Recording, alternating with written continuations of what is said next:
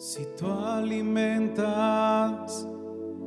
las aves del cielo, ¿cómo no cuidarás de mí? No podría dudar de tu gracia si el sacrificio lo hiciste por mí. Si tú alimentas las aves del cielo, ¿cómo no cuidarás de mí? No podría dudar de tu gracia si el sacrificio lo hiciste por mí, lo hiciste por mí. ¿Cómo no he de recibir toda bendición que viene del cielo? Toda bendición aquí en la tierra, si me has dado a Jesús, tu más grande tesoro, por amor a tu nombre, como no he de recibir toda bendición que viene del cielo, toda bendición aquí en la tierra, si me has dado a Jesús, tu más grande tesoro, tu nombre. Aleluya, gloria al Señor. Gloria al Señor, estamos realmente contentos. eh, me siento acuerpado no solo por el Señor, sino también por todo este equipo. Gracias a Juan Marcos que aquí está con nosotros en cada reunión, todo el equipo de televisión que llega también hasta la radio, allá en las cámaras, todo lo que usted no mira, sonido. Ellos están aquí conmigo, estamos toda la tarde, compartimos y, bueno, ahora hemos llegado ya al momento de la palabra del Señor. Yo quisiera, eh, Dios mío, tal vez la hermana Claudia nos ayuda con los, con los anuncios, pero quisiera que leyéramos un pasaje de la Escritura. Quisiera que leyéramos un pasaje de la Escritura que me ha llamado la atención aquí en 1 Timoteo, capítulo 4. Aquí tenemos los anuncios, gracias, hijo. Eh, capítulo 4, verso, verso 6. Dice la Escritura. Al señalar estas cosas a los hermanos, fíjese, al señalar estas cosas a los hermanos, serás un buen ministro de Cristo Jesús. Yo quiero señalarle esas cosas. Y dice, nutrido con las palabras de la fe y la buena doctrina que has seguido. Al señalar estas cosas a los hermanos, serás un buen ministro. Yo anhelo que el Señor, que el Señor sobre todas las cosas me diga que quiero ser un, que yo soy un buen ministro de Cristo Jesús. Y dice, nutrido con las palabras de la fe. Y como también es nutrido y de la buena doctrina que has seguido. Eh, antes de hacer una palabra de oración, eh, quiero dar algunos anuncios para el próximo culto que es el día de mañana, miércoles. Tenemos ejército de mujeres a las 10 de la mañana y también intercesión a las 6.30 de la tarde. La oración es muy importante, muy importante la, la, oración. Y quiero que me recuerden que ahorita antes de estar aquí en la, antes de venir, el Señor me habló de, de que hable de su gracia para este domingo por la mañana. Me recuerdan, la gracia, la gracia. Este domingo en la mañana quiero ser fiel a ese sentir, ese impulso. Entonces les decía que el jueves, escribas y doctrina empresarial a partir de las 6.30, todos los equipos ya saben cómo reunirse con cada uno de los hermanos que están delegados para llevarles esta enseñanza. El viernes, recuerden que el viernes no es un culto como hoy martes a las 7.30, sino a las 6.30. De pronto nos va a tocar ya unificarlo todo a las 6.30, pero es importante este viernes a las 6.30 porque recuerde que a las 7.30 entramos ya con el foro apostólico, estaremos miércoles, jueves y viernes. También ya mañana, miércoles, jueves y viernes, estaremos miércoles 27, jueves 28, si Dios lo permite, y viernes 29 a las 7.30 también con el apóstol Sergio en algunos de los foros eh, que realmente son, son, es común sumergirse en la palabra del Señor y en la doctrina. Este próximo sábado así estamos ya trabajando con corderitos y con mayordomía. Dios los guarde y los bendiga. Gracias por todo el esfuerzo que están haciendo para ir bautizándose en medio de esto. Qué lindo que nos abrimos paso a través de ello. Y el domingo 31, eh, nuestras reuniones a las 10.30 y a las 2.30 de la tarde. Así que es importante también agradecerles a todos. No lo vamos a hacer como lo hacíamos antes de los hilos de José. ¿Qué son hilos de José? Es que usted pueda ayudarnos trayendo de lo que usted tenga para poder darle al necesitado. ¿verdad? Eso es muy, muy importante. Así que mm, eh, aquí tenemos ¿verdad? las actividades del fin de semana. Muchas gracias. El equipo A y el J van a estar el domingo ya ministrando también ahí en este culto último de este mes de mayo y preparándonos, por fe, preparándonos. Va a ser una, el volver es bajo rigurosas medidas de bioseguridad. Queremos respetarlas, respetar las autoridades y esperar el tiempo de Dios. Así queremos hacerlo. Eh, dándole gracias. Entonces, lo decía, lo, lo decía lo de José. Puede venir cualquier día que usted tenga libre, que tenga libre para salir, de acuerdo al número de cédula. Le voy a rogar que pueda acercarse y traer para que podamos ayudar a los hermanos. Agradecemos también a todos aquellos, de, aún de fuera de, San Pedro Sula, algunos hermanos hasta de, Estados Unidos, de España, nos están ayudando para poder ayudar. Hacemos una palabra de oración, vamos a orar por las peticiones y vamos también a orar eh, por nuestra ciudad. El beneficio de nuestra ciudad es nuestro beneficio. Padre, en el nombre de Cristo, te pedimos que bendigan nuestra ciudad, nuestras autoridades, que se tomen sabias decisiones. Te pedimos por nuestros médicos, por nuestras enfermeras, que cada día, Señor, están en los hospitales. Por cada uno, Señor, que está enfermo, pon tu mano de salud, Dios mío, de sanidad. Lo pedimos con todo nuestro corazón. Señor, da libertad en medio de este cautiverio, en medio de estar encerrado en las casas, que esa paz que solo tú puedes dar, que esa libertad que solo tú puedes dar, venga sobre tu pueblo. Tenemos que aprender a conocer tus momentos, Dios mío. En el nombre de Cristo, te pedimos que bendigas cada ofrenda, cada aportación, cada diezmo de tu pueblo, que sea multiplicado. Señor, y que en tiempo de crisis aprendamos, Señor, a cómo poder sembrar. Te pido en el nombre de Jesús, Señor, que nos des de esta bendición esta, esta tarde ya y podamos, Señor, traer tu buena palabra en el nombre de Cristo. Gracias, Señor, amén y amén. Voy a, trabajar con esta palabra de Timoteo 4:6. Le decía yo que dice ahí, Pablo le habla a Timoteo, le dice, al señalar estas cosas, serás un buen ministro de Cristo Jesús, nutrido con las palabras de la fe y la buena doctrina que has seguido.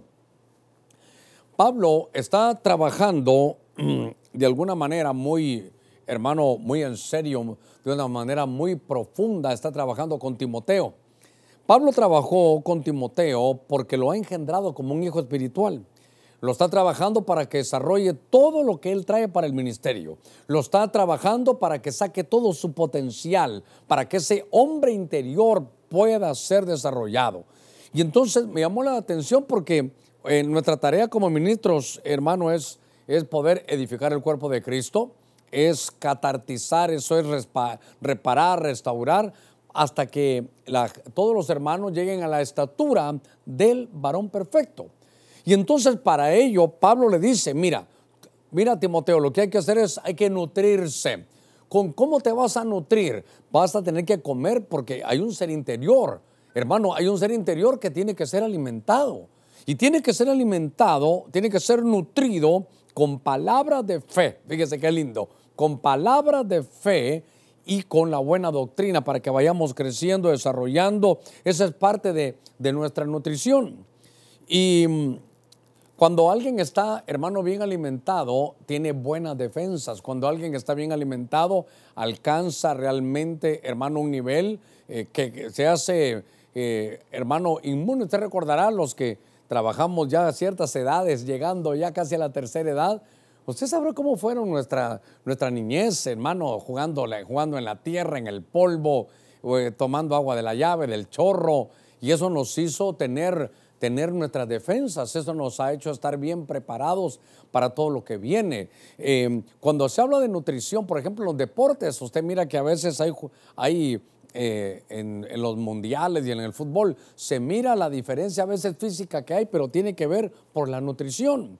Y claro, en mi tarea de esta, de esta tarde es que yo quiero llevarlo a que la nutrición nos va a hacer alcanzar la estatura, hermano, del varón perfecto. Una buena nutrición es son palabras de fe, es una, mire, la buena doctrina. No estoy hablando ahora, primero obviamente hablamos de lo físico para poder trasladarlo a lo espiritual. Se necesita, hermano, mire, contra las enfermedades, se necesita para enfrentar, tener buenas defensas, pero estoy hablando de lo espiritual. Y entonces me di cuenta que de pronto, fíjese que hay, hay enemigos de la nutrición. Cuando uno quiere hablar, hermano, del cuerpo biológico, entonces vamos con una nutricionista, con una nutrióloga, también se les dice, ya cuando están a nivel, hermano, ya de licenciatura, ya nos va a decir qué comer y qué no comer para tener salud, para desarrollar, hermano, sanamente. Pero yo quiero hablarle de lo que hay que hacer en nuestro ser interior. Esto es importante lo que vamos a hacer en nuestro ser interior. Entonces, usted y yo somos en esencia, ya lo estudiamos, espíritus. Entonces, yo quiero hablarle de que hay que alimentarse espiritualmente, de la, nutrición espiritual. Pero me di cuenta que hay enemigos de la nutrición espiritual. Y entonces, ¿sabe qué? Mire, a ver cómo le, a ver por dónde, por dónde vamos, cómo, cómo lo hago llegar en estos minutitos que estoy introduciéndome. Ahora que nos ha tocado quedarnos en la casa, a ver, a ver, a ver que vengo hoy como médico espiritual. Ahora que usted mm, no ha ido a la iglesia, ahora que tiene dos meses, ¿cuándo había tenido usted dos meses de no congregarse? Bueno, espero que, que no, no, no muchos me van a decir amén. Pero ¿hace cuánto que no estamos en contacto con la palabra? ¿Hace cuánto que no nos saludamos con un abrazo, un hermano, un ósculo santo? ¿Hace cuánto que no nos, no nos damos la mano? ¿Hace cuánto? ¿Hace cuánto que no nos damos un abrazo? ¿Hace cuánto que no nos saludamos y platicamos cercanos? ¿Hace cuánto de eso? Ahora, el problema es que, que ¿cómo está usted en su apetito espiritual? Hay un profeta los menores que dice que va a venir un tiempo, hermano, de hambre pero no solo de hambre de lo, de lo biológico, de lo natural, sino hambre de la palabra de Dios. Lo tremendo es que hay enemigos. Déjeme entrar aquí, ya, estoy entrando al tema, ya lo, ya lo empiezo a percibir mi espíritu. Que de pronto hacen que a pesar de que usted no venga a la iglesia, no tiene ganas de oír la palabra de Dios. Eh, no, está tan, tan a qué horas es el mensaje, no está tan a la espera de a qué horas es el mensaje Ay, Dios mío, cómo lo echan conmigo. Y entonces, eh, ahora me doy cuenta yo que cuando veo esto, me doy cuenta que, que qué cosa terrible es cuando se pierde el apetito. ¿Nunca usted ha perdido el apetito? No, quiere comer, eh, está sentido, está molesto, no le siente sabor a la comida, eh, no hay apetito. Pero un problema es físico y el otro el problema es espiritual. Entonces me, lo quiero llevar a los enemigos de la nutrición, obviamente de la nutrición espiritual. Hoy sí ya voy a, voy a entrar de lleno aquí. Fíjese que en 2 Samuel, capítulo 12, verso 17, venga conmigo aquí, vamos a leer este pasaje. Y el, primero que quiero hablarle, hermano, es de David. Dice 2 Samuel 12, 17. Y los ancianos de su casa se pusieron a su lado, oiga, para levantarlo del suelo. Mas él no quiso. Y aquí está, mire, y no comió. Yo subrayé aquí mi Biblia, no comió pan con ellos. Entonces, ahora, déjeme poner, aquí está David, hermano. Ah, es que este David es tan especial. David es un hombre especial. David, hermano, es un, es un rey, es un profeta. ¿Qué hace más? David desarrollaba un sacerdocio, eh, David, vaya, es un salmista. David tenía el corazón, hermano, como, como el corazón de Dios. David lo que le gustaba, hermano, era la presencia del Señor. David lo que él hacía era, era poder, hermano, estar tan cerca del Señor, sentirlo. Él dice que, eh, que danzaba delante de Jehová. Él iba en busca de la presencia. ¿Sabe qué? Se acabó el culto y él decía, yo la presencia me la llevo a la casa. Cuando se mire el arca, dijo, no, el arca no lo voy a dejar aquí, yo me la llevo a la casa, yo me la llevo a mi tierra, yo me la llevo para, para estar cerca. Pero de pronto, en medio de esa nutrición tremenda de rey, de profeta, de sacerdote, de salmista, de alguien que tenía el corazón conforme al corazón de Jehová, usted lee en su Biblia, dice que cuando lo vieron, mire, mire, mire, mire este punto que es importante. ¿Dónde estaba el rey? Estaba en el suelo, lo querían levantar. Y los ancianos de su casa se pusieron a su lado. Por favor, venga conmigo. Ahí estaban los ancianos. ¿Dónde estaba David? En el suelo. ¿Dónde estaba David? Había caído, estaba en el suelo. Y es que estando en el suelo, dice que él no se quiso levantar. Y oiga, y no comió. De ahora en adelante vamos a hablar, hermano, de lo, de lo espiritual. De ahora en adelante vamos a platicar de lo espiritual. Y entonces nos damos cuenta, capítulo 12. No sé en qué capítulo va usted de su vida, pero aquí David hubo un capítulo cuando él estaba en el suelo. Hermano, ¿alguna vez ha estado usted caído? Yo no se lo recomiendo se sufre mucho. ¿Por qué? Porque uno está con los de afuera, como sonriendo, todo está bien, hola, qué lindo, eh, somos los que hacemos reír a todos, pero cuando llegamos a la casa tenemos algo, no, algo no está bien. Yo ya no estoy bien con el Señor, me estoy riendo de chistes que no son, estoy participando en lo que no debo, estoy haciendo cosas que no, que no están bien. Capítulo 12, hermano, de, David, de David aquí, leyendo estos pasajes en Samuel. Pero, ¿qué fue lo que sucedió? Que en el capítulo 11, hermano, nadie se derrumba de la noche a la mañana. Estoy hablando que no se, no se, pierda, no se pierda lo que estoy tratando de decirle. ¿Cómo es posible que después de dos meses y no tengamos hambre espiritual? ¿Cómo es posible que podemos entrar a un culto y no entramos? ¿Cómo es posible que, podamos preferir otra cosa que la palabra de Dios? Mire, estaba en el suelo y no comía. Entonces, ¿por qué, ¿por qué no se alimentaba? Solo por favor, estoy hablando de nutrición espiritual. Porque en el capítulo anterior, en el capítulo 11, lo que, mire, lo que vivimos hoy es derivado de un capítulo anterior de nuestra vida. Y entonces llegó el tiempo de ir a la batalla y David no fue. Recuerde que David, entre todas sus conquistas, ya estaba ahora en lo que se llamaba la ciudad de Jebús, que después le pusieron, en lugar de Jebús o Jebús, le pusieron Jerusalén, Shalom, era la ciudad. Y ahora la casualidad que él queda, hermano, en su, en su palacio está él y cuando abría la ventana, aquí directito, allá abajito le quedaba Betsabé. Y entonces por no ir a la batalla, un día se levantó así tarde, muy parecido a lo que nos pasa ahora, ¿verdad? De levantarnos porque nos dormimos muy tarde. Y entonces ahí se estaba bañando la vecina. Y hay una, una vecina hermosa, una vecina que levantaba polvo donde hay lodo, una vecina, hermano, que detenía el tráfico en la calle y él la vio y entonces se empezó a dar, hermano, se empezó a dar permisiones. entonces llegó la tentación en el capítulo 11. Entonces, ¿sabe qué? Las tinieblas, ¿sabe qué? Está débil ahora, las tinieblas te atacan, cuidado. Cuando uno está débil es cuando más atacan las, las tinieblas. Peor si uno es pastor, heriría al pastor. El pastor herido se dispersan las ovejas. El pastor herido es cuando hay que atacarlo. Así le, así le hicieron a David. Entonces ahora lo empiezan a atacar, y hermano, en la cabeza. Ahora David tiene un problema, porque las tinieblas le ofrecieron lo prohibido. ¿Y sabe qué? Es la vecina. Es la vecina.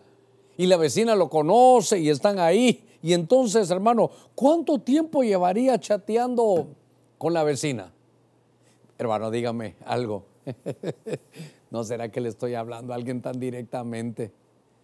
¿No será que usted... ¿Y sabe qué? Por eso le voy a decir, porque pastor, pero ¿cuál es el enemigo de la nutrición ahí? ¿Sabe qué es? Que este hombre ya estaba caído. Eran las continuas caídas de David. Entonces, las caídas de David todos los días, chateando con la mujer prohibida, todos los días, hermano, hablando con ella. Ya después se tenían confianza, le dijo, mire, ya no me trate de usted. No, mi querido rey, no me diga rey, dime David. No me digas así. No, si tú eres un profeta, dime David. ¿Cuántas veces chatearon? Hasta que un día ya, amor, ¿qué tal está? Bien cielo, ¿y usted? Ya nadie lo había visto, pero, pero ya van varias caídas no se logró levantar. Por eso la Biblia dice, el que encubre su pecado no prosperará, pero el que lo confiesa y se aparta, ese hermano alcanza misericordia. Ahora, entonces yo, yo ahorita ya estoy en el tema, ahorita creo que usted ya, captó. ¿Por qué no comía? Porque estaba en el suelo. ¿Por qué no comía? Porque estaba caído. ¿Y sabe qué? Hermano, lo trataron de ayudar. Lo llamaron de pastoreo. Lo llamaron de la iglesia, hey hermano David, ¿cómo ha estado? Dios lo bendiga. Hace rato que no lo vemos, fíjese que no lo vimos cuando estábamos dándole el discipulado, usted no, llegó. Fíjese que no lo vimos eh, en la reunión de, que tuvimos ahí por el Zoom, no lo vimos. Y él, ¿sabe qué? No contestaba, no quería saber nada, no quiero estar, eh, había perdido, ya no quería oír la palabra, ya no quería que los ancianos lo levantaran, no querían que de la iglesia lo llamaran. ¿Por qué? Porque había perdido su, su, apetito. Ya no comía del pan de la palabra. ¿Sabe qué? ¿Sabe a qué hora son los cultos? Ya no las oye, prefiere hablar sus propias cosas, ya no las oye. ¿Por qué? Por las continuas caídas que tienen. Entonces, el primer enemigo, Dios mío, el tiempo me avanzó, de la nutrición, hermano, son las continuas caídas que se tienen. Mire, está determinado muchas veces que el hombre dice que puede caer hasta siete veces, pero aún de la séptima Dios, Dios lo levantará. ¿Por qué, ella, ella no tiene el apetito por la palabra si ese era lo suyo? Si el salmista, hermano rey, profeta, sacerdote, echado fuera demonios, estaba completo, ¿por qué ella no? ¿Por qué ella no se alimenta? ¿Por qué le perdió el gusto a la palabra? Por las continuas caídas que no has confesado. Y fíjese que de pronto, a ver cómo lo, cómo lo aplico, eh, él estaba tirado ahí, eh, tiene el fruto de, su pecado, se, iba a dar a luz y se da luz y está siete días y él no come en esos siete días. Se recuerda que estaba ayunando. No comió porque el niño estaba, pero Dios lo había herido hasta que el niño muere. Cuando el niño muere, entonces él se levanta. Le voy a decir qué significa eso. Lo estoy espiritualizando, obviamente, por favor, mírenlo espiritualmente, porque estoy hablando de nutrición espiritual. Cuando, cuando el fruto de su pecado se acabó, entonces se levantó. Baja tus ojitos al verso 20. Entonces David se levantó del suelo. Ya ni lo levantaron los ancianos, no, el, se acabó el fruto del pecado. Entonces ahora ya se puede levantar, se lavó, oiga, se ungió, es decir, se perfumó, se cambió de ropa. Y ahora va al culto, entra en la casa del Señor y adoró. Pero ya leyó después, hermano. Después de que ya se levantó, vino a su casa y cuando pidió, le pusieron comida y comió. Ah, le volvió el apetito. ¿Cuándo le volvió el apetito espiritual? Cuando se acabó ya el fruto del pecado. Es que esta no, no fue un tropezón. Estos continuos chats, continuas pláticas, empezaron muy respetuosos. Ay, salmista, que las cosas que usted me dice. Ay, hermano profeta, perdone, no, sé si le entendí bien, pero ya después era, gracias David. Oh, David, ahora me llamaste más tarde y te estaba esperando tu llamada. Después ya, hola amor, ¿cómo está? Y era una mujer casada. Las continuas caídas te han quitado el, el apetito espiritual. Las caídas son enemigos de la nutrición, de la palabra de fe y de la buena doctrina. Hechos capítulo 9, Hechos capítulo 9. Hermano, ¿cómo estás de hambre en la palabra? ¿Cómo estás, de la, ¿Cómo estás con el deseo de, comer las cosas espirituales? ¿Estás averiguando? ¿Estuviste hoy martes viendo a qué horas daban las siete y media para conectarte? O ya, hasta se te había olvidado. Cuidado, porque hay enemigos de la nutrición espiritual. En Hechos capítulo 9, en el verso 8 dice la escritura, que entonces Saulo se levantó del suelo y aunque sus ojos estaban abiertos, no veía nada. Y llevándolo por la mano, lo trajeron a Damasco. Ahora, verso 9, ¿qué pasó? Y estuvo tres días sin ver. Oiga, tres días sin ver. Mire lo que pasa con, con Saulo. Tres días sin ver y entonces no comió ni bebió. Entonces ahora vemos que aparece Saulo, que también es Pablo. Ahora está Saulo. Está Saulo. ¿Qué fue lo que le pasó a Saulo? Saulo ya no comió, ya no se quiso nutrir. Y recuérdese que Saulo, hermano, era circuncidado el octavo día del linaje de Israel, de la tribu de Benjamín, hebreo de hebreos, en cuanto a la ley fariseo, en cuanto al celo perseguidor de la iglesia y en, y en cuanto a la justicia que era, hermano, con respecto a Dios, irreprensible. Pero de pronto, dice aquí, sus ojos estaban abiertos y no veía nada. ¿Cuál es el problema, hermano? ¿Cuál fue el problema? El problema era la visión. Estaba sin visión. Estaba sin visión. El que a nada le apunta, hermano, a nada le pega. El que a nada le apunta, a nada le pega. Ya, ya no hay, ya no hay un objetivo, ya no, ya no hay un norte. ¿Sabe qué? Cuando no hay, cuando uno no sabe a dónde va, se pierde, se pierde, hermano, la visión. Cualquier lugar es bueno. Cualquier base, eh, ¿a dónde vas? A cualquier lugar, entonces vas bien, porque ni sabes a dónde vas. Hermano, tienes visión en la vida, sabes a dónde vas, ya te viste dentro de 10 años qué vas a hacer. Es que si pierdes la bendición, te va a pasar como a Saulo. Ya no miraba nada, ya no, ya no tenía visión. Y entonces, hermano, como estaba sin ver, ya no comió. Otro de los enemigos, hermano, de, de la nutrición era él. Saulo ya no quería comer. Saulo ya no quería lo espiritual. ¿Por qué? Porque Saulo había perdido la visión. Usted recordará que aquí dice, a ver, aquí dice que no veía nada, llevándolo por la, por la mano, lo trajeron a Damasco. Entonces, eh, él iba camino a Damasco. Ahora que digo la palabra camino, Saulo tuvo muchos caminos, muchos caminos. Hay que ver todos los caminos de Saulo. ¿Sabe por qué? Porque Saulo tenía, cuando iba en el camino de Damasco, era el camino de la persecución. Y, yendo por ese camino, el Señor le dijo, este es un camino equivocado. ¿A quién persigues? A, este pueblo no, me está persiguiendo a mí. Dura cosas de dar cosas contra el aguijón. Se recuerda que le dijeron. Saulo tuvo un camino que, que él iba hermano, porque fue guiado, conducido por Gamaliel. Era, su, era el camino de la religiosidad, era el camino de la religión judaica. También estuvo por ahí. Pero de pronto ahora lo sacan de ese camino. Tuvo varios caminos. Y entonces ahora está en un lugar, creo que estaba en la casa de un hombre que se llamaba Judas, pero no Judas Iscariote, no que otro Judas. Y entonces ahora que está sin visión, hermano, está y se lo llevan a la casa de este hombre llamado Judas. Y entonces Dios le habla, este es otro camino, eh, el camino tercero tal vez de, de Saulo. Y le dicen a Ananías, le dicen, ¿sabes qué? Ve a la casa que está en la, creo que era en la avenida de la derecha. Mire el Señor cómo sabe. Ahí está una causa de un hombre que es curtidor de pieles que se llama Judas. ¿Sabes qué? Ve a buscarlo. Señor, muy peligroso. Oiga esto, no te preocupes, él está orando. Ah, qué cosa más hermosa. Quiere decir que para el Señor estar orando es como una señal de que ahora ya lo convirtieron. Y entonces ahora llega y él descubre, hermano, le, devuelven la visión, vuelve a comer, pero él había perdido la visión porque andaba en caminos equivocados. Ahora él dice que ahora en Cristo es un camino nuevo y es un camino vivo. Es un camino nuevo y es un camino vivo. ¿Cuál? La sangre de Cristo. Ese es, ahora encontró otro camino. Por eso hay que ver los caminos que lleva uno, porque a veces solo son de religiosidad, Hermano, muchos dicen, yo en esta, en esta religión nací, en esta me muero. Ahí vas por el camino de Damasco, el camino de la religiosidad, de Gamaliel, ahí fue criado.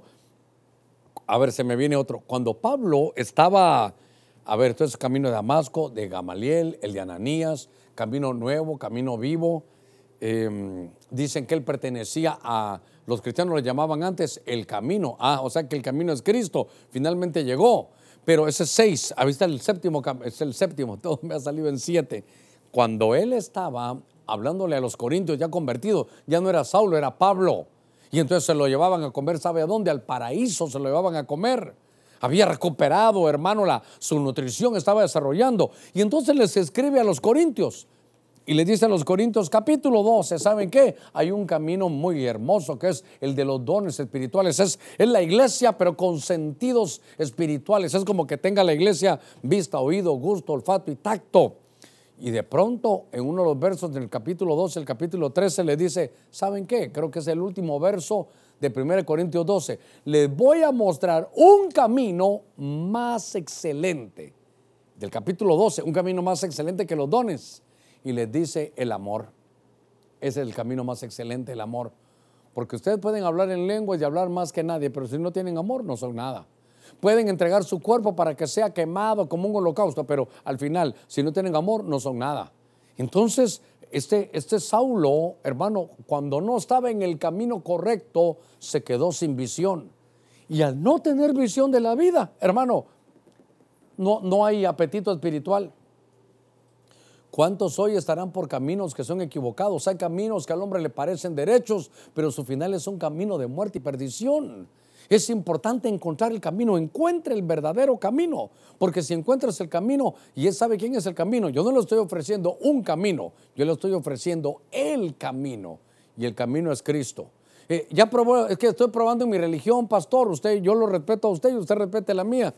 por ahí anduvo Saulo también. Y Saulo anduvo por, el camino de la, religión judaica, estuvo por el camino de Gamaliel hasta que el Señor se le sale en el, camino y lo, va a redireccionar. Cuando Saulo recuperó la visión, entonces comió. Entonces, la segunda causa de la falta de nutrición, ¿sabe qué es? No tener visión. Cuando un pueblo no tiene visión, se desenfrena. Hermano, eso solo tú lo sabes, tú lo conoces. Perdemos la visión espiritual, hermano, y nos dejamos de nutrir. Por eso un hombre que había iniciado también usted lo ve que había perdido, hermano, su, su, hambre por la palabra. A ver, tenemos que ir despacito. ¿Cómo estás tú con la palabra del Señor?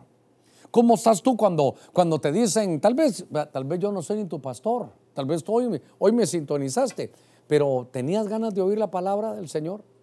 Algo sucedió y el Espíritu te puso ahí, pero, pero pruébate a ti mismo, sigues teniendo el hambre de la palabra del Señor, porque si no, aquí te voy a dar tu diagnóstico porque estos, las, las continuas caídas y estar sin visión son los enemigos de la nutrición. Primera Samuel capítulo 30, verso 12. Dice, también le dieron un pedazo de torta de higos y dos racimos de uvas pasas y comió.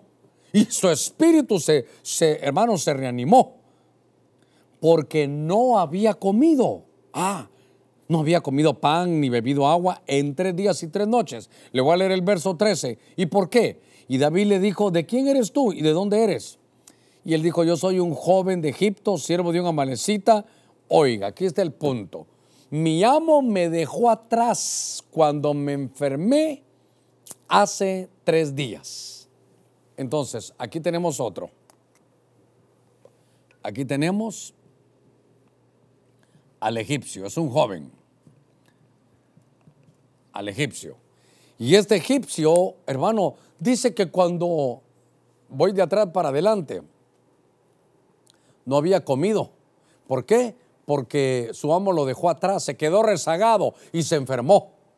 Y cuando lo encuentra David, le da, le da de comer, él come y su espíritu, hermano, se, se reanimó. Quiere decir que cuando no había comido, ¿por qué? Porque se rezagó, se quedó atrás. Entonces venía hermano su líder y le dijo, ¿sabes qué? No te puedo esperar, tenemos que avanzar. Te quedaste rezagado. Y cuando se quedó rezagado, hermano, ya no se, ya no se nutrió con el pueblo. Este hombre siguió con su hermano, con su ejército, con, con los que lo acompañaban, pero ese se quedó ahí atrás rezagado, se quedó atrás, se enfermó. Y entonces su espíritu, hermano, de alguna manera había perdido la fuerza pero cuando le dan, hermano, su, pan, él la recupera. Entonces, eh, aquí voy casi llegando a la mitad del mensaje, pero ¿por qué a veces perdemos, hermano, el apetito? Y cuando se pierde el apetito, como el ser espiritual, nuestro espíritu, con eso empezamos, la esencia de lo que somos hechos, hermano, empieza a perder fuerza. Y entonces dice que cuando David le dio el pan se reanimó. Yo espero que con este pan que te dé se reanime tu espíritu. ¿Sabe qué es? Es la palabra shub en hebreo, que vuelve de nuevo. Había descendido, pero vuelve, agarra fuerza, se renueva, se restablece. ¿Cómo está tu espíritu cuando uno no come? El de lo espiritual, el espíritu se debilita. Hermano, se pierde la fuerza. Y entonces me llamó la atención que este joven egipcio, hermano, había perdido su fuerza. Hermano, se había enfermado, pero ¿por qué? Porque no comía, pero ¿por qué? Porque se quedó rezagado. Se quedó atrás. Fue dejado, hermano, atrás. Cuando se estudian estas cosas, me llama la atención porque a veces el cansancio hace que en un pueblo haya gente que se va rezagando. Yo quiero que tú te des, hermano, que, que nos pongamos hoy, ¿sabe qué? como a cuentas, yendo cuando, como cuando uno va con el doctor. Tienes que decirle la verdad al doctor. Si te duele la cabeza y no le dices nada, te va a decir el doctor, bueno, al final, usted ni enfermo está, entonces ¿para qué vino? Uno va al doctor y dice, esto es lo que yo estoy sintiendo. Y aquí lo que se mira es que este hombre se quedó rezagado. Cuando el pueblo de Dios, muchos se quedaron rezagados, vinieron los amalecitas y los atacaron por la espalda. ¿Quiénes son los de la espalda? Los que quedaron atrás. ¿Quiénes son? Los rezagados. Tal vez me hacen, hoy estuvimos en el programa Mediodía, hoy durante el mediodía, y vimos una cita bíblica, era, era primera de Juan 2.28 en la versión Kadosh. ¿Se recuerda? Lo hablamos y me salió esa palabra, rezagado. Este, este hombre que está aquí, este egipcio, que era siervo de un amalecita, hermano, se quedó atrás. ¿Sabes qué? No te quedes atrás, no, no puedes quedarte rezagado, tenemos que avanzar. Iglesia, ¿sabe qué? Aunque no nos estemos congregando, no se quede rezagado. Intégrese, busque, vaya a ver a qué hora son los cultos, hermano, esté ahí hasta el final. Sea gente que abre su corazón para, para poder ser restaurado. Porque si no, aquí sabe cómo es, o restaurado o rezagado. Usted tiene que tomar su decisión si usted tiene una Biblia en 1 de Juan 2.28, a ver, se lo voy a, se lo voy a leer aquí. Lo voy a buscar aquí, Primera de Juan. Aquí lo tenemos. Primera de Juan 2.28. Y ahora, hijitos, permanezcan unidos con Él. Oiga, permanezcan, no se queden atrás eh, con el Señor, para que cuando aparezca podamos tener confianza y en su venida, en su parucía, no quedemos, mire esta versión, la Kadosh, rezagados en vergüenza. Hermano, ah, ¿sabe qué dice la Biblia? Que seamos como obreros que no tienen de qué avergonzarse.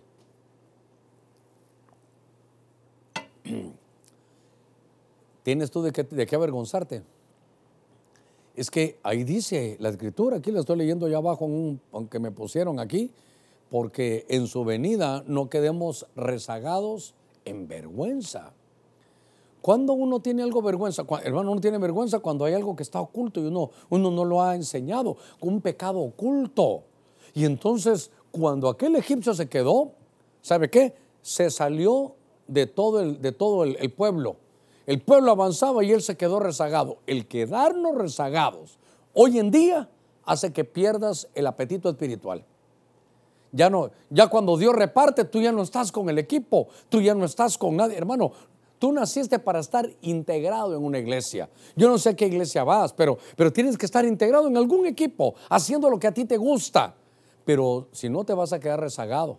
Y esto de 1 Samuel 30, 12 también, aquí en 1 Juan dice que quedaron rezagados en vergüenza. Cuando este hombre se quedó rezagado, es cuando ya no se alimentó. Y entonces lo que le sucedió es, hermano, que, que corren un riesgo. A ver cómo lo, cómo lo puedo decir. Por eso me gustó este verso. Porque si uno no permanece, entonces eh, se queda rezagado, ya no come. Dice que aquel hombre, el espíritu le volvió su esencia, volvió, porque como se quedó atrás, hermano, no te quedes atrás, no te quedes atrás. Pero ahora que estamos en esto, mira, en tu casa un poquito más disciplinado. A la iglesia donde tú vayas, ¿a qué hora son los cultos de mi iglesia? A esta y a esta hora. Entonces a esta hora, eh, sobre todo si usted es padre de familia, bueno hijos, a las siete y media los días martes vamos a oír la palabra de Dios. Ahí después pueden ver las películas, pueden pregrabarlas, pueden hacer lo que quieran, pero la palabra de Dios es importante. Porque si no comemos de lo espiritual es porque algo está sucediendo, no nos estamos nutriendo. Y por eso, ¿sabe qué dice la Biblia? Que eso me gustó. ¿Sabes qué? Háblale de estas cosas y serás un buen ministro de, del Señor. Cuando yo vi eso, yo quiero ser un buen ministro tuyo. ¿Qué hago, Señor? Háblale de estas cosas. A ver de qué le hablo. Que la buena, que la palabra de fe y la buena doctrina es lo que nos va a nutrir. Nútrete, nútrete de palabras de fe. Pero si estás rezagado, la palabra ya no te llega. Sabes a qué hora es el mensaje y no te conectas. Entonces ahora ya no, ahora ya no es no faltes, ahora es hermano, no deja. Ahora, ¿sabe cómo es? No dejes de conectarte como algunos tienen por costumbre, más cuando veas que aquel día se acerca. No te rezagues, no te quedes atrás. Déjeme avanzar un poquitito más. Estaba leyendo, y esto sí sé que va a causar un poquito de, problema aquí, aquí mismo adentro, porque le quiero leer Isaías 44, 12. Ahorita los hermanos van a, si estaban durmiendo aquí conmigo, ahorita sí se van a despertar. Mire, Quiero leerle en Isaías 44, 12 esta versión que dice, veamos qué hace el herrero. Toma su cincel y después de calentar el metal entre las brasas le da, le da forma a golpes de martillo. Lo trabaja con su fuerte brazo. Aquí está el punto, aquí está el punto.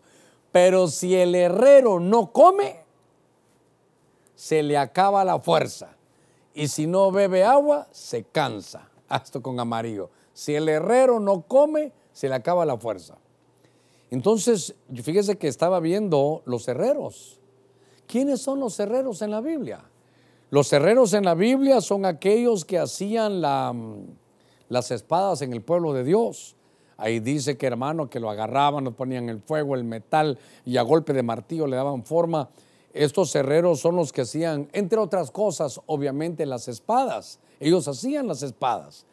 Y entonces aquí vienen algunos puntos que son importantes. ¿Por qué? Porque en los días de Saúl, ¿sabe qué? No había herreros. ¿Sabe usted que solo Saúl y Jonatán tenían espada? Ahora entiendo por qué cuando viene hermano Goliat, viene Goliat y Goliat dice, ¿hay algún hombre aquí que vaya a pelear? Todo el pueblo no tenía espada.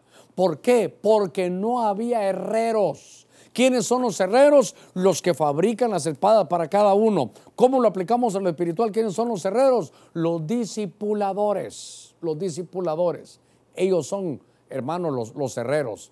Si no hay en el pueblo quien te, quien te esté labrando la espada, quien te diga, bueno hermano, esta es la espada, ¿cuál es la, espada? La palabra de Dios con lo que te vas a defender. Entonces eh, necesitamos un ejército de herreros. Necesitamos herreros en la iglesia que hagan la palabra, que le den palabra a otro, que se multipliquen las espadas.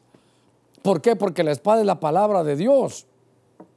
Y entonces quiere decir que si el, ¿sabe, qué? Aquí cuando se habla del herrero, del herrero, aquí hay que poner el discipulador. Si el discipulador no come, se acaba la fuerza. Y si el discipulador no bebe el agua que es del espíritu, porque el espíritu se bebe, dice, se cansa, pierde fuerza y se cansa. Qué cosa más tremenda que aquí entonces tenemos, eh, hermano, herreros. Fíjese que en Isaías, en 1 Samuel, creo yo, a ver, yo lo voy a buscar aquí en Primera de Samuel, en el capítulo 13, estaba, ahí apunté, ahorita en la tarde, verso 19 dice, en toda la tierra de Israel no podía hallarse ningún herrero. Oiga, pero los filisteos decían, no sea que los hebreos tengan espadas o lanzas y todo Israel tenía que descender los filisteos, cada uno para afilar la reja de su arado. Solo le ponían trabajo, trabajo. Dice que afilar la red de su arado, de su azuela, de su hacha o su aguijada. Y entonces el precio era de dos tercios de ciclo, hermano, por las redes de, arado, de azuelas, de horquillas, hermano, para arreglar las aguijadas. Solo déjeme decirle algo. Entonces, ¿qué había en el reino de, de Saúl? Mucho cuidado. Solo instrumentos de labranza solo instrumentos de trabajo, pero no había espada. Tenemos que detenernos un poquitito, le ruego que no se va a molestar conmigo, pero, pero ¿qué pasa aquí? ¿Qué pasa aquí con los herreros? A ver, ah, este es el que me quedó aquí grandecito. ¿Qué pasa aquí? Aquí están los herreros. ¿Quiénes son los herreros? Los que hacen las espadas. ¿Quiénes son en las congregaciones? Los discipuladores. Y entonces dice que el herrero, hermano, que, que perdió que perdió su deseo de, hermano, de, de, poder eh, comer. Entonces, si, no, si el herrero no come, entonces dice que se cansa. Y en los días, hermano, de, de, Saúl, ¿qué? ¿sabe qué? El reino de Saúl, lo leímos, no tenía herreros. Por eso es que Dios cambia. Y lo primero que hace Dios es pone a, a, hermano David. Ahora entendí por qué David no tenía espada. Porque en el tiempo que él no era el rey, si no era Saúl, no había herreros. Qué terrible es que en la iglesia no hayan discipuladores. O qué terrible es que un discipulador, hermano, no, no coma, que un obrero no coma. Eso es terrible. No come lo espiritual. Entonces, ahora tiene, tiene un problema, tiene un problema. Esto, esto que estamos analizando aquí, porque ¿sabe qué? Perdió la fuerza. Eh, en 2 Timoteo 4:14, aquí es donde les dije que iban a tronar los chicharrones hoy en 2 Timoteo 4:14, en la versión Dios habla hoy, Dios habla hoy, aparece un herrero que en otras dice hermano que es calderero. Por eso les decía que va a haber problema aquí, porque dice Alejandro. es que Alejandro es defensor. La palabra Alejandro es un, un nombre que es defensor. Alejandro fue el que defendió a Saulo aquella vez que lo querían agarrar en un parque en la ciudad de Éfeso cuando todos iban a gritar grande Diana, la diosa de los, de los efesios. Pues Alejandro aquí era un herrero. Oiga lo que dice el apóstol Pablo, se ha portado muy mal conmigo, un discipulador, se portó mal con su apóstol, el Señor le pagará conforme a lo que ha hecho. Entonces, por eso le decía que íbamos a tener aquí hasta caras, porque entre nosotros íbamos a tener esto, porque aquí aparece Alejandro, que había comenzado muy bien. Es la versión Dios habla hoy, Alejandro el Herrero. ¿Y qué, qué, es lo que pasó? Que ya no comió. Eh, y, y entonces, ¿qué le pasó? Hermano, como ya no comió, dice que se cansó. Se cansó. Entonces, ahora, dice aquí eh, que este Alejandro, hermano, si ya, no se nutre. Entonces, aquí, ¿cuál es, cuál es el, problema? Que vemos que Alejandro está sin fuerza, perdió la fuerza. Aquí, déjeme que ponga yo un par de cosas que a mí me pasaron en la vida, sin fuerza. Qué bueno que me quedó este que es el cuadrito más grande aquí. Se quedó sin fuerza. ¿Por qué? Porque dice que el herrero, en, leímos en Isaías 44, 12, dice, si el herrero no come, se le acaba la fuerza. Ah, yo, yo lo voy a buscar, perdóneme. Ya los hermanos me han de decir, pastor, ¿en qué está? Pero déjeme que lo busque aquí. Quiero buscarlo en Isaías, que era 44, 12, ¿verdad? Vamos a buscarlo, Isaías capítulo 44. Es que esto lo tenía que haber investigado antes, pero usted perdóneme. Vamos a ver, perdía su fuerza. Es que esto ya lo hemos, ya lo hemos predicado. Entonces quiero ver qué palabra es la que tenía aquí de, fuerza. Eh, uf, ¿qué palabra creen que era? Perdió el coaj. Uy, uy, uy. Usted que ha estado conmigo sabe que este coaj es medios, es producción, es capacidad, es la versatilidad, es, es hacerse uno como el camaleón que de acuerdo, hermano, estamos ahora como Pablo, sé vivir en abundancia y sé vivir en escasez. Estoy pasando por la abundancia del papel blanco, el camaleón se pone blanco. Entra aquí cuando hay tinieblas porque hay un momento de dificultad y, él se amolda a la situación. Sé vivir en escasez, sé vivir en abundancia. Entonces los herreros pierden su coaj cuando no comen. Por ejemplo, está el pastor predicando y yo creo que por lo menos todo lo que tiene que ver con doctrina, doctrina básica, todo lo que tiene que ver con mayordomía, todo lo que tiene que ver con los obreros, con los discipulados, con sabiduría empresarial, con sabiduría, hermano, bueno, sabiduría empresarial, ¿con qué otra? Con profética. Si no comen, van a perder su coaj. Y entonces fíjese que llegó un tiempo, le, voy a abrir mi corazón, eso le puede pasar a cualquiera, porque yo, yo estoy preocupado porque son enemigos, hermano, de, la nutrición. ¿Sabe qué? Llegó un momento, yo recuerdo, eh, en el ministerio, tal vez me va un poquito de pena, pero se lo voy a, se lo voy a decir. Em, y entonces fíjese que empecé a predicar solo devocionales, solo devocionales. Y yo le aprendí a mi pastor, que Dios bendiga al apóstol Sergio, sin que él me lo dijera, ni él lo dijera, yo sí lo digo, es que mm, yo me di cuenta que tenía mensaje para la familia. Mire la dieta, mire la nutrición. Tenía mensaje de doctrina, tenía mensaje devocional y tenía mensaje escatológico. Dios santo, entonces era, era como un buffet, ahí había hermano para comer, era, era la nutrición, había, había esto, había el otro, este, estaba uno bien nutridito. Pero, pero yo soy el Alejandro de hoy, si usted quiere. ¿Por qué? Porque hubo un tiempo en el ministerio, pasé unos meses que solo devocionales, devocionales, devocionales, devocionales. Y entonces dije yo, es la necesidad del pueblo, porque uno no se mira a uno mismo muchas veces. Yo creo que el pueblo lo que quiere es devocionales. Y nunca se me olvida que el Señor me habló y me dijo, el que deja de aprender, deja de enseñar. Ah, ese, es un, ese es un rema personal, eso es algo que Dios me habló a mí y, se lo voy a poner aquí porque vale la pena. Vale la pena. El que deja de aprender, ah, es que ya lo sé todo y no soy discipulador, yo no tengo nadie más que me, que me pueda eh, enseñar. El que deja de aprender, va a salir del cuadro, deja de enseñar. Eso me lo habló el Espíritu Santo a mi corazón, porque yo dije, ahora ya no estoy enseñando. Y si usted se da cuenta ahora, este pizarrón ha sido mi ayuda de, de todo este lapso.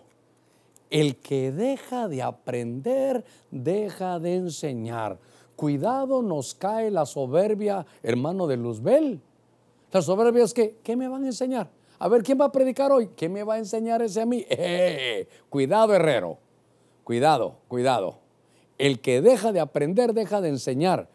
Hermano, déjeme que le diga algo muy personal. Por eso esos foros de, de miércoles, jueves y viernes Hermano, gracias al apóstol que me, que me, invita, pero aunque no me invitara, yo estaría ahí aprendiendo. Es un curso, porque yo soy herrero. De alguna manera, yo como pastor soy herrero. Yo le ayudo a que usted tenga su propia espada. Yo le digo, amigo, usted no me siga a mí, usted siga al Señor. Yo no quiero que se parezca a mí, yo quiero que se parezca al Señor. Yo necesito hacerle espada a usted para que usted se defienda.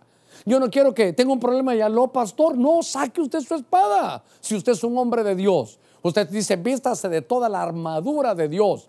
Necesitamos discipuladores bien nutridos. ¿Nutridos de qué? De palabra de fe. ¿Nutridos de qué? De la buena doctrina. Entonces, esto para mí, hermano, me llamó la atención porque los herreros que no se alimentan se quedan sin coaj, que es la fuerza, la capacidad, la producción. Cuando estábamos viendo eh, aquí, esto, esto es importantísimo. Cuidado cuando usted dice, ¿quién va a predicar? Ah, no está mi pastor. Eh, yo, le, yo diría, luz amarilla, luz amarilla. Estás poniendo tu mirada en el hombre ya, no en la palabra del Señor. Y por eso el herrero que no come, se le acaba su coaj. ¿Qué es coaj? Producción, capacidad, versatilidad. ¿Sabe qué es coaj? Por si usted no lo, ha, lo ha olvidado, no lo ha escuchado la Biblia dice en Deuteronomio 8, 18 que Dios nos da el coaj para hacer riquezas, la fuerza para hacer riquezas. No pierdas tu coaj, nútrete. ¿Sabe, hermano? ¿Y Salomón, que era el más sabio? ¿A quién oía Salomón? ¿No cree que era el más sabio sobre la tierra? Le Dios le dio la sabiduría cogma. Él hubiera podido decir, ¿y a mí quién me va a enseñar si es Dios el que me da? Pero mire, mire cuando hay sabiduría. Mire lo que dice Salomón. Después de Cristo no hay más sabio que él. De los pequeños aprended. Mirad la hormiga, hermano. Que si ya no tienes apetito o, o si no predica aquel y el otro no, cuidado, eres un herrero que está perdiendo su coaj. Déjame que te repita lo que me habló a mí el Señor hace como unos 15, 20 años. El que deja de aprender deja de enseñar. Cuando, pastor, fíjese que yo la enseñanza ya casi no la tengo. Tú que eres pastor, dejaste de aprender, crees que a todo lo sabes. Bienaventurado aquel hermano que sabe que esto es una carrera, hermano, de todos los días. Déjeme, déjeme avanzar. Estaba leyendo un poquitito más y ah, esto es tremendo en, 1 Samuel 20:34, venga conmigo. Primera de Samuel 20:34, dice la escritura, Jonatán se levantó de la mesa ardiendo en ira. Y oiga, y no comió por el segundo día de luna nueva, pues estaba entristecido por David porque su padre lo había ah, afrentado. Jonatán se levantó de la mesa ardiendo en ira. Oiga, y por eso no comió pan. Entonces voy ahora con Jonatán. ¿Qué le pasó a Jonatán? ¿Cuál fue el enemigo que atacó a Jonatán? Por el cual él ya no perdió el apetito, ya, él ya no quería comer. ¿Cómo lo digo, hermano? ¿Cómo lo digo? Porque de pronto tenía un sentimiento contra su propio padre. Se llenó de ira contra su padre. A ver, tenía ira contra su padre. Fíjese. Ira contra su padre. Para que me copiara bien, le quité ahí el prefijo su. Entonces dice ahora, este hermano Jonatán era el mejor amigo de David. Eran como hermanastros. Con David no me voy a meter ese lío. Pero de pronto dice la escritura que, que ya no comió, ya no se nutrió. ¿Por qué ya no se nutrió? ¿Por qué no se nutrió? porque tuvo un problema con su padre. Y es que, hermano, déjeme, yo, por favor, déjeme que lo vea desde este ángulo.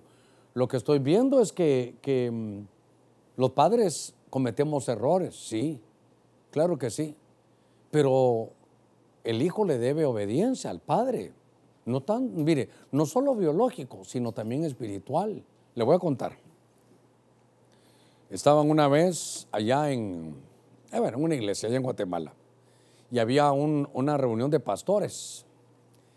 Y figúrese usted que en esa reunión de pastores estaba mm, mi primer pastor, que era el apóstol, el doctor Otoniel Ríos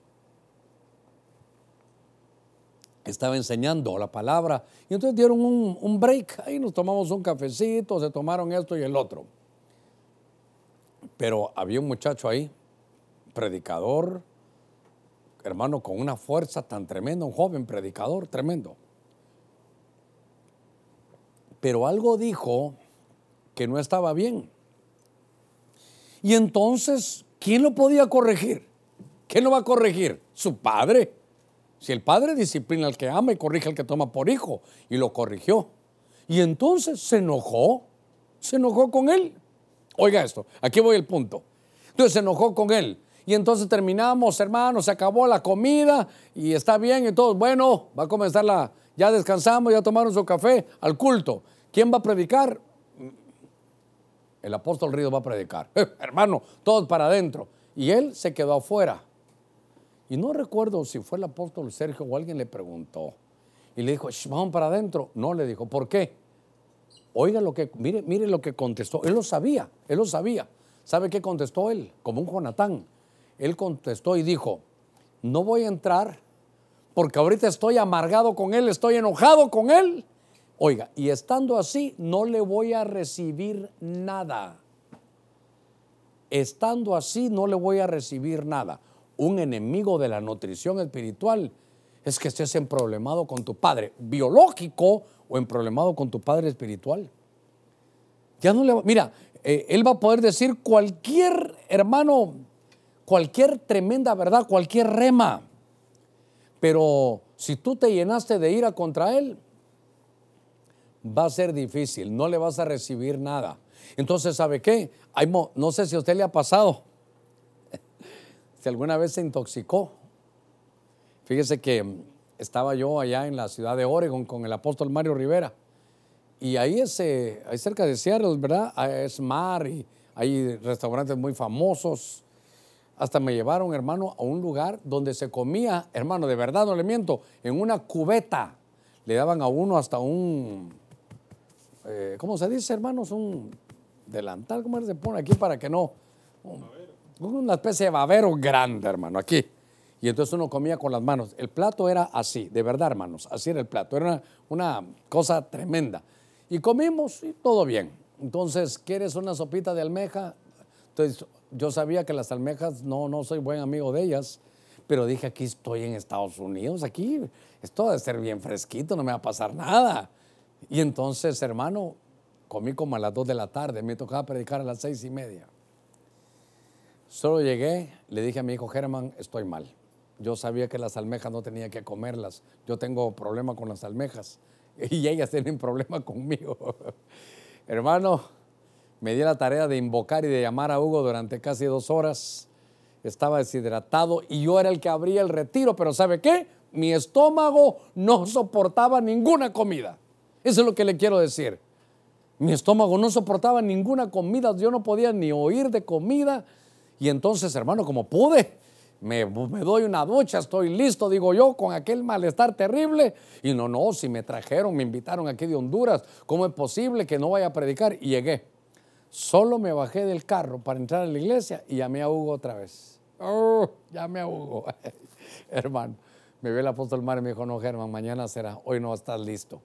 Pero lo que le quiero decir es que no soportaba cual. Mire, ¿sabe qué necesitaba yo? Tomar agua, agua, agua, agua, hidratarme, hidratarme, agua. Pero no quería comida, estaba intoxicado. El enemigo de la nutrición, hermano, aquí para Jonatán es, se llenó de ira, comió almejas, hermano. Se intoxicó, no quiere recibir nada. Alguien que está intoxicado, no, ya no recibe nada. Ya, ya, no, pues ya no se puede nutrir. Entonces me llamó la atención porque le dicen, ¿sabes qué, Timoteo? Tienes que ser un buen ministro de Dios. Predica estas cosas para que seas buen ministro de Dios. Y nutre al pueblo, nútrelo como, nútrelo con palabra de fe. Hermano, cuando a mí me quieren decir cosas que no son de fe, le digo, ¿sabes qué? Entonces mejor que no hablo contigo. Solo atacar, solo, solo polémica, solo señalar y solo lío. Digo, hermano, no vas conmigo. ¿Sabe cómo es esto? Como que, hermano, vamos a ir a orar por un enfermo.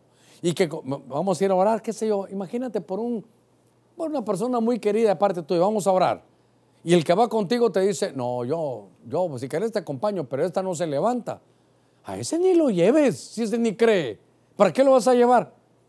Imagínate que vas a ir a orar por alguien que tú amas y me dice, hermano Germán, vayamos. Sí, pero de una vez te aviso que, que yo no creo que se va a levantar. Ni me lleves, ni me lleves. Entonces, cuando, cuando estoy viendo esto, me llama la atención porque le dice que nos vamos a nutrir con palabras de fe. No coman las almejas, espiritualmente hablando. Por favor, no estoy en contra de la sopita de almejas, podrá ser buena para muchos, pero no para mí. No comas lo que te va a intoxicar. Tú tienes, ¿sabes? A ver, la, la, me avanza en seis minutitos. Ah, y todavía tengo que decir un par de cosas, pero me voy a adelantar porque para poder aplicar aquí. Me voy a ir hasta Edras 16. Entonces dice, después se levantó Edras de delante de la casa de Dios y entró a la cámara de Jonatán, eh, o de, perdón, de Joanán, dice, hijo de Eliasib, aunque entró ahí, no comió pan ni bebió agua porque hacía duelo a la causa por la infidelidad de los desterrados. Solo quería hablarle de Edras y Nehemías por algo. Porque cuando a Edras y a Nehemías le hablan, sobre todo a Nehemías, que son restauradores, hay uno que le dice, mira, de aquí ustedes no van a poder restaurar. Entonces le dice, ¿sabe qué? A ver, se lo voy a ejemplificar como deporte. Él le, le, tiró la palabra y le dijo, ¿sabes qué? Ustedes no van a poder sobreedificar. Y él agarró y le dijo, ¿sabes qué? Te la devuelvo. Tú no tienes parte ni suerte conmigo. Si tú dices que no voy a poder restaurar, ni te me acerques, ni te metas en la obra que yo voy a hacer. Qué interesante, qué defensa.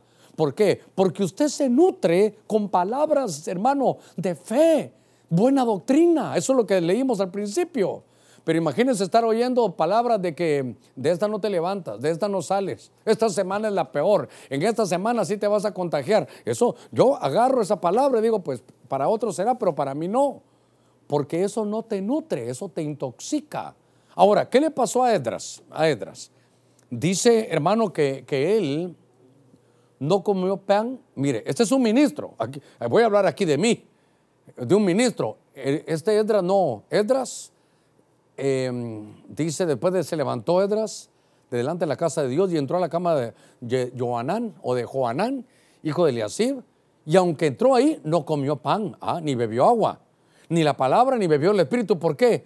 Porque estaba de duelo por la infidelidad de los desterrados. Ay, hermano, qué cosa esta. Entonces, aquí está Edras. Edras, el restaurador. Edras, hermano, el escriba. Este era como hasta sacerdote, creo yo. Este era un restaurador. Y él sabía, hermano, nutrirse de, buena palabra, pero ¿sabe qué? A ver cómo le digo, ah, lo voy a poner en verde. Así como puse allá, que esto estaba, ah, no, que lo puse en amarillo, puse un nombre allá. Puse un nombre allá. Verá que aquí donde pusimos Alejandro. Entonces aquí voy a poner como un ministro. Estos son ministros. Aquí vaya, aquí. Aquí puede ser GP si usted quiere. Ahí, ahora así como para que no piensen que solo estoy viendo a quién estoy señalando. No, no, no. Esto va para todos. Y entonces, ¿sabe qué? Mire la decepción ministerial. Que de pronto, de pronto me, me quieren llamar aquí. Que de pronto están volviendo de 70 años de cautiverio. ¿Por qué? Por apostasía, por desobedecer a Dios, por entrar en yugo desigual. Y ahora que están en la restauración, llega Edras. Y al llegar Edras, hermano, lo que sucede es que llega Edras y se da cuenta. Ahora que regresaron de la cautividad de 70 años, hermano, de estar en Babilonia. ¿Y sabe qué dice él? Y vuelven a lo mismo. ¿Ya vieron por qué? ¿Por qué nuestras generaciones pasadas se echaron a perder? Y ustedes están haciendo lo mismo. ¿Sabe qué dice? Por la infidelidad de los desterrados. ¿Qué, cómo, ¿Cómo uno se puede, hermano, por la infidelidad? No de Esdras, sino de los desterrados, de los que acababan de regresar. Entonces, ¿sabe qué? Esto le puede pasar a uno de ministro, le puede pasar a uno de ministro esto. Que sabe qué? Que pierde el deseo de, orar, de buscar, porque ya no pone su mirada en el Señor, sino la pone en la gente. Y dice, Dios mío, por eso vino la apostasía, por eso tenían el problema. Y ahora, ¿qué tienen el problema? Lo están repitiendo después de que se fueron cautivos durante 70 años. A veces, hermano, mire, somos humanos. Le ruego no me vaya a juzgar o si quiere júzgueme. Pero a veces uno, uno está de ministro está a punto de tirar la toalla, dando su vida, su tiempo, su espacio, hermano, todo. Y entonces, ¿sabe cómo es esto? Por ejemplo, como que dijéramos, hermanos, vamos a volver. Solo le pido algo, hermano, ahí hace caso. Oye, vamos a cada dos días hay que, hay que poner, entre eh, adecuadamente. Y usted ve que después de todo lo que de estar de más de dos meses, que le hemos dicho que tiene que haber bioseguridad, que venga alguien y diga, no hermano, yo vengo con toda mi familia, me quiero sentar donde me dé la gana. Entonces uno dice, Dios mío, hago todo mi esfuerzo, pero los hermanos no quieren. ¿Sabe cómo fue esto, hermano? Como Moisés. Ah, Moisés también estaba allá hermano, eh, terriblemente cansado en el, desierto. Y entonces me di cuenta que hasta Edras dijo, ya no voy a comer. ¿Sabe qué? ¿Para qué voy a buscar de Dios? Estos siguen igual. Hasta que cuando uno entiende, dice, Señor, sí o no, yo estoy aquí por ti, porque tú me llamaste. Qué terrible es que hay enemigos, hermano, de la nutrición. En mi reloj me queda un minutito ahorita. Voy a leerle Primera de Reyes 21.4. Hay una versión que se llama Usejo. Dice, Acab entró en su casa triste e irritado por la respuesta que había, eh, le había dado Nabot de Israel al decirle, yo no te voy a entregar la heredad de mis padres. Se acostó en su lecho, volvió el rostro hacia la pared y no quiso comer. Y no quiso comer. Aquí está el rey Acab. El rey hermano de la parte norte de Israel. Ahí está. Pero esta, esta versión Ausejo, aquí dice Ahab, pero es el rey Acab. Y dice que, que ella no quiso comer. ¿Sabe por qué, hermano? Aquí, claro, este es, este es un rey, pero, pero es que aquí pasaron dos cosas. Aquí Acab eh, ya no quiso alimentarse, ¿sabe qué? Porque no se hizo lo que él quería que pasara. Porque no se le dio lo que él quería que pasara porque no pasó como él pensó que iban a suceder las cosas. Mire, él es el, él es el rey y le dice, ¿sabes qué? Te voy a pedir un favor. Lo que necesito, ya el tiempo me ha llegado, lo que necesito es que me vendas tu, esa porción de tierra que tienes ahí, porque fíjate que está a la par de mi palacio. Y como soy el rey, Señor, tú me lo vas a conceder. Y el otro le dijo, fíjate que no puedo porque es la herencia de mis padres. No te la puedo vender. Dámela. No tiene precio. Es que es la herencia de mis padres. Hermano, dice que Acab ya, ya no quiso comer. ¿Qué cosa esta? ¿Sabe qué? A veces nosotros, hermano, pecamos de una manera tan terrible porque yo ya le pedí a Dios que me diera esto o aquello. Y como no me lo dio, ah, ya no voy a la iglesia. Ah, ya no busco de Dios. Eh, cuidado, cuidado. Porque Acab, entonces, hermano, dice aquí la, la Biblia que le sucedió que ya no comió porque no se hizo lo que él quería. No todo lo que tú pidas te lo va a conceder el Señor, porque Dios nos va a conceder lo que nos haga falta, Dios nos va a conceder lo que necesitemos, Dios nos va a conceder lo que está dentro de su plan.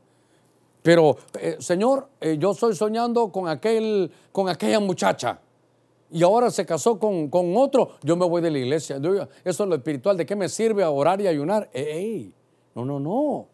Cuidado, porque la nutrición se pierde, el deseo de la palabra, de, de, nutrirte con la palabra de fe y la buena doctrina se echa a perder cuando en tu, en tu mente natural no se hizo lo que tú pensabas que se iba a hacer. A ver, como que Dios, ¿cómo lo podemos decir, hermano, cuando un niño está, está, ¿cómo es que se dice cuando un niño quiere ser su propia voluntad? ¿Perdón? Su capricho. Entonces, ¿sabe qué? El capricho humano. Gracias ahí a nuestro ingeniero. Capricho humano. Por un capricho humano. Ah, bueno, Señor, si no me dan la visa, ya no te sirvo. Y entonces, Señor, si aquella muchacha no se fija en mí y no se casa conmigo, bueno, yo te la pedí, en oración y ayuno. Sí, pero, pero son caprichos humanos, son caprichos humanos. Yo quiero, con la ayuda del Señor, poder ministrarlo. ¿Sabe qué, hermano? Para que tal vez esta, esta noche ya tú puedas medirte bien si te estás nutriendo. Porque Pablo le dijo a Timoteo, y es mi tarea aquí también para mí hacerlo. Al señalar estas cosas a los hermanos, serás un buen ministro de, de Cristo Jesús. ¿Cómo? Nutrido. Ah, con una nutrición tremenda. ¿Con qué me voy a nutrir? ¿Con qué te vas a nutrir? Con la palabra de fe. Con la palabra de fe y con la buena doctrina. En el nombre de Jesús, yo te rogaría que esta, esta noche te regalaras, regálame un minutito. Sé que me, ya me pasé, tengo una hora, dos minutos de hablar con usted. Pero le quiero decir algo. ¿Tiene hambre por la palabra? ¿Espera usted el culto? Por lo menos para los que yo soy pastor, ¿lo esperas el martes? ¿Lo esperas el viernes? ¿Lo esperas el domingo? Ahí lo miro otra hora, ahí lo miro después. O si no, eh, solo los domingos estoy viendo y un culto. Perdiste tu fuerza. Perdiste tu fuerza. ¿Sabes qué? Tienes problemas de nutrición. Ya no te alimentas de la buena doctrina. Hay enemigos. A David, el dulce cantor de Israel, un salmista, un profeta, uno que tenía el corazón conforme al corazón de Jehová, pero, pero, tenía muchas caídas ocultas, chats ocultos.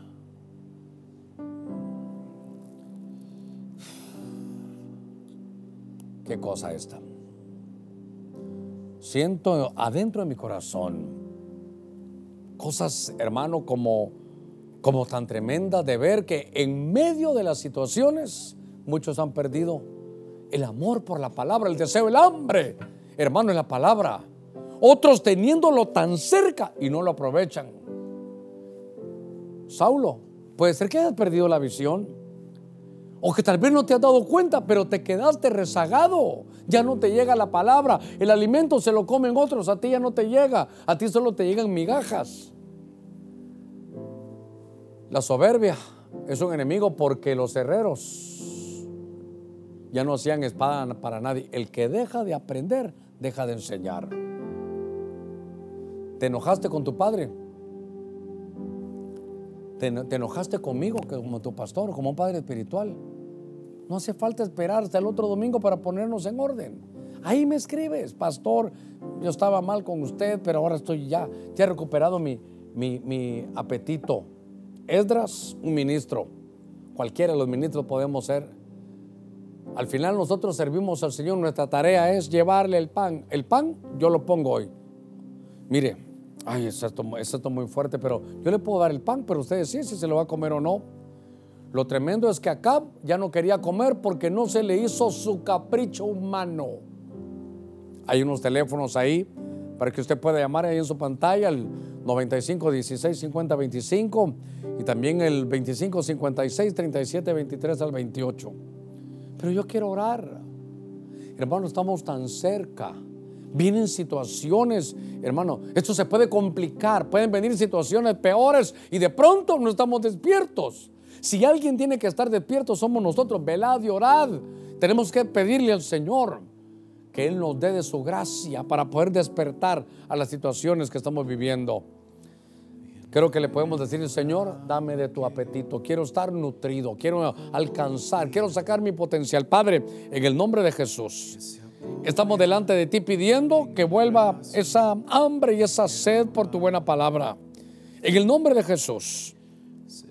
Te pido, mi Dios, que a cada uno de nosotros hoy podamos volver y podamos comer de tu buena palabra, ser nutridos con palabras de fe y de buena doctrina, para estar listos, Señor, para tu venida. Tu venida se acerca. En el nombre de Jesús, Señor, gracias, gracias. Hace muchos años estaba oyendo un hombre, leyendo a un hombre, y ¿sabe qué decía él? que se puede forzar a una muda bestia de carga y a la fuerza llevarla y ponerla en el riachuelo. Eso podemos hacer. Y decía él, pero nunca vas a poder obligarla a que beba si no quiere beber. Por eso yo, hermano, apelo a que el Espíritu Santo haga la obra porque porque seguramente yo no la puedo hacer. Lo que sí es que sentía un celo, una necesidad, como que pude percibir que en medio de casi dos meses de estar fuera de una congregación, de pronto se pudo haber perdido el apetito por la palabra, acostumbrado de la palabra. ¿O sabe qué? Aquel que come buenos manjares, todos los días come buenos manjares, los tienen poco después. Dice que va a venir un tiempo, dice creo que el profeta Amós, cuando va a haber hambre, pero no solo de, de, pan, sino de la palabra de Dios. Si todavía hay, si todavía estamos en países donde se puede predicar la palabra, hoy tenemos que volver a tener ese, ese apetito para que te nutras, para que salgamos adelante, para que no tengamos temor. Y toda palabra que no sea de fe, deséchala, devuélvela como hacía Nehemías. Gracias, mi Señor, en el nombre de Jesús. Bendigo cada vida, cada hogar, Señor, que se ha unido a nosotros esta tarde. Cantamos un himno. Pues sus raíces,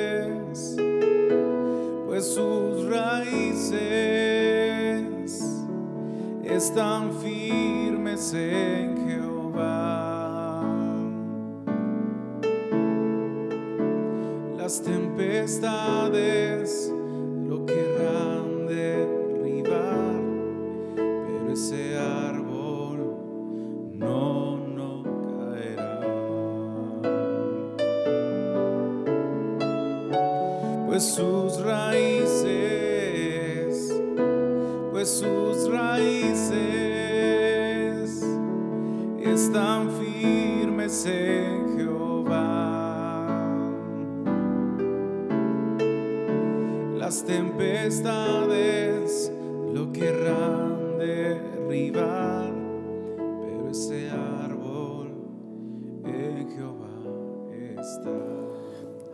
Gloria al Señor, que Dios los bendiga a todos. Recordarles mañana miércoles, ejército de mujeres a las 10 de la mañana y a las 6.30 intercesión. Jueves, escribas y doctrina empresarial a las 6 y media y el viernes a las 6.30 también con nuestro culto familiar. Recuerden que a las 7 y media hay un foro apostólico, miércoles, jueves y viernes. Sábado, corderitos y mayordomía a las 2.30 y el domingo nuestros cultos de 10.30 y yo creo que va a ser 2.30 de nuevo. Le mandamos un abrazo a todos, gracias por permitirnos entrar a su hogar y espero que se ha quedado con un apetito para estar bien nutridos, con buena salud, en el nombre de Jesús. Amén y amén.